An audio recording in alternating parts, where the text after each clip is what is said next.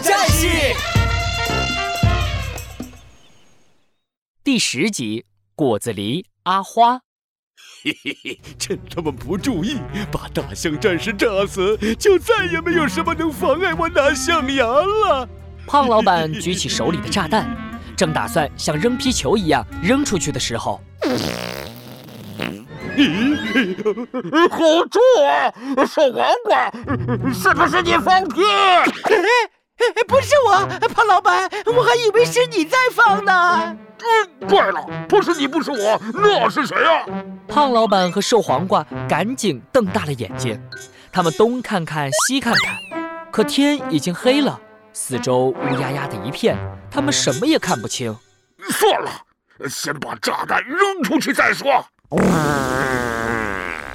去，咒死我了！谁？到底是谁在放屁？不不不知道啊！啊，什么味道？哦，好臭啊！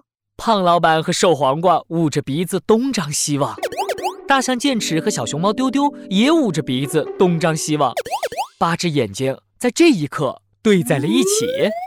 是你们！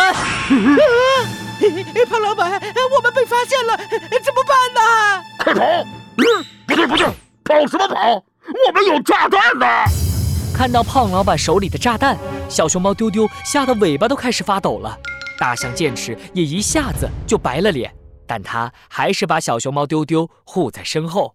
剑齿，快喷水，用气流冲击把炸弹打飞！可是现在是夜晚，大象的视力不好，在晚上是看不清东西的，我看不见炸弹的位置。哈哈哈哈哈哈！就算是大象也对付不了炸弹，统统去死吧！就在胖老板要扔出炸弹的一瞬间，一个瘦瘦的身影闪过，一阵臭气袭来，熏得胖老板和瘦黄瓜头晕眼花。胖老板手一滑，炸弹飞了出去。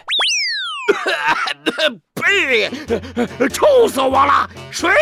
到底是谁？胖老板，你炸弹扔歪了！什么？胖老板仔细一看，炸弹被丢到了石头堆上。砰！炸弹砰的炸开，石头堆摇摇晃晃，碎裂的石头被炸得到处乱飞，向着他们砸了过来。糟了，快跑啊！丢丢，小心！大象剑齿赶紧挡在小熊猫丢丢前面，用高大的身体挡住了碎石子。但剩下的碎石头全砸向了胖老板和瘦黄瓜。哎呀，我的脑袋呀！哎呀，哎呀，我的腿呀！胖老板和瘦黄瓜被碎石头砸得到处躲。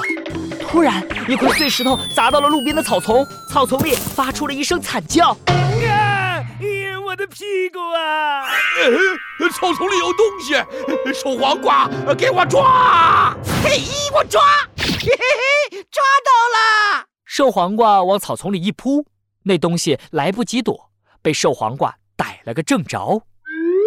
胖老板和瘦黄瓜仔细一看，这是一只又瘦又黄的动物，样子有点像丢丢，但又不太一样。哎呀，你这这臭屁公鸡！咦怎么没屁了？呃呃，糟糕！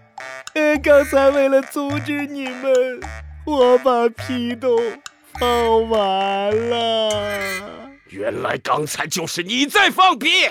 可恶！我要把你抓回去，做成野味烤肉！